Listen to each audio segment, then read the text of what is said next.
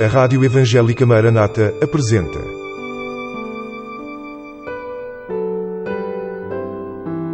Mulheres da Bíblia. Mulheres que deixaram uma marca na história e que falam ainda hoje.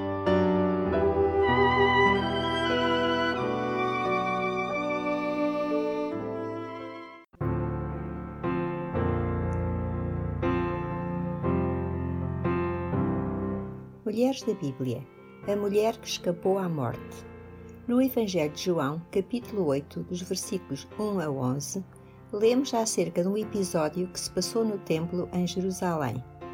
Jesus tinha passado a noite a orar no Monte das Oliveiras e tinha ido de manhã cedo para o templo. Muito povo ia ter com ele para o ouvir. Quando Jesus estava sentado ensinando o povo, vários escribas e fariseus chegaram trazendo uma mulher que tinha sido apanhada no ato de adultério. Queriam saber qual o castigo que Jesus propunha para aquela mulher. O propósito deles era armar-lhe uma cilada para poderem acusá-lo, pois todos sabiam que, segundo a lei, o castigo do adultério era morte por apedrejamento. Usaram aquela mulher para ver se apanhavam Jesus em falso. Como se sentiria ela naquele momento? Injustiçada no mínimo, porque o homem com quem ela tinha estado não estava ali sendo acusado. A lei de Moisés determinava que tanto o homem como a mulher tinham que ser julgados. Mas ela estava ali no templo, sozinha, vulnerável, exposta aos olhares de reprovação de toda aquela gente, ouvindo anunciado em voz alta o motivo da acusação, o crime que ela tinha cometido como se deve ter sentido envergonhada. Os religiosos afirmaram aquilo que a lei exigia e depois perguntaram a Jesus o que dizia ele, esperando que ele dissesse alguma coisa contra a lei de que pudessem acusá-lo. O Senhor Jesus, com a sabedoria vinda dos céus, respondeu com silêncio, inclinou-se e começou a escrever com o dedo no pó do chão, como se não os tivesse ouvido. Não satisfeitos, e provavelmente ofendidos com esta atitude, insistiram numa resposta. Quando Jesus se endireitou finalmente, a sua resposta surpreendeu-os a todos, pois disse: Aquele que dentre vós está sem pecado, seja o primeiro que atira pedra contra ela.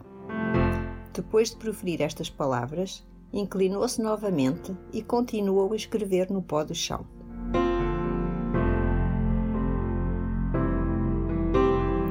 Estas palavras fizeram que aqueles religiosos se sentissem culpados do seu próprio pecado. Todos saíram, um a um, começando pelos mais velhos, certamente sentindo-se envergonhados da sua hipocrisia. Quando Jesus se endireitou desta segunda vez, viu que apenas a mulher estava ali.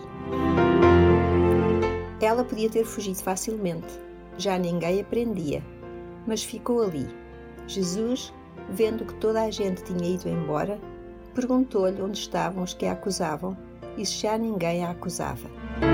Ela respondeu simplesmente: Ninguém, senhor. Sabia muito bem que era culpada, mas não se defendeu nem se desculpou. Apenas se colocou à mercê de Jesus, a quem chamou de Senhor.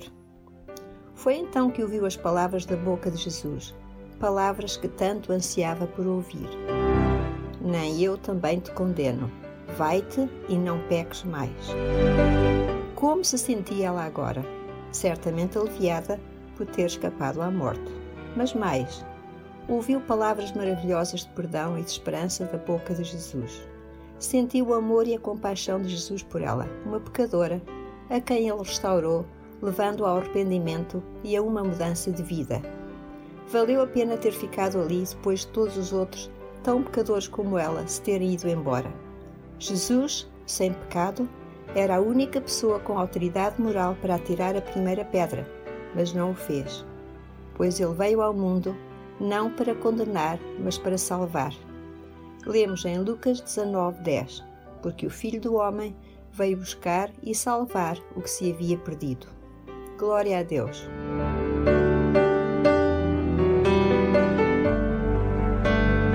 Tal como naquele dia Jesus teve compaixão e amor por aquela pecadora, também nós, hoje, Ele nos ama e tem compaixão de nós. Há perdão e esperança para cada um de nós. Jesus pode perdoar-nos. Ele tomou o nosso lugar quando morreu na cruz por amor de nós, sofrendo o castigo que nós merecemos. Basta pedirmos perdão e arrepender-nos. Ele ouve-nos e dá-nos a oportunidade de viver uma vida nova na Sua presença. Por amor e gratidão, passamos a viver para Ele, procurando agradar-lhe na nossa nova maneira de viver. Acabou de escutar Mulheres da Bíblia.